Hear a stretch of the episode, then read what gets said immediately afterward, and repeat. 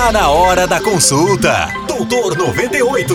É a 98 FM cuidando da sua saúde. De cair o queixo. E aí, bom dia.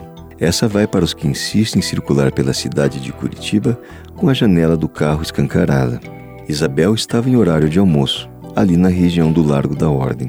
Ela já tinha pago algumas contas e agora voltava sossegada para o escritório. No conforto do seu carro, ouvia 98 baixinho, com uma música que combinava com a tarde ensolarada. Foi quando tudo escureceu.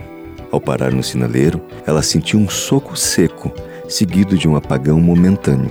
Em segundos, foi agredida, arrancada do carro e jogada de qualquer jeito na rua de paralelepípedos.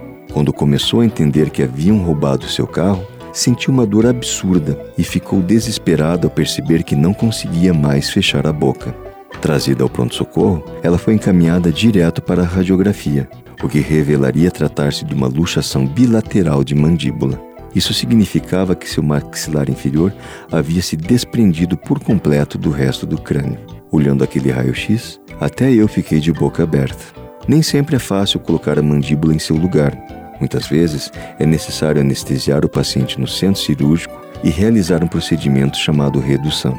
Depois disso, a recuperação costuma ser dolorosa, com desconforto e dificuldade de deglutição.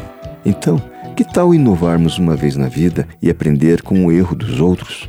Numa cidade em que, entre furtos e assaltos, 29 veículos somem todos os dias, me parece lógico que somos reféns da violência. Em poucas palavras, os bandidos estão livres por aí. Nós não estamos. Pense nisso. Até a próxima e, acima de tudo, se cuida.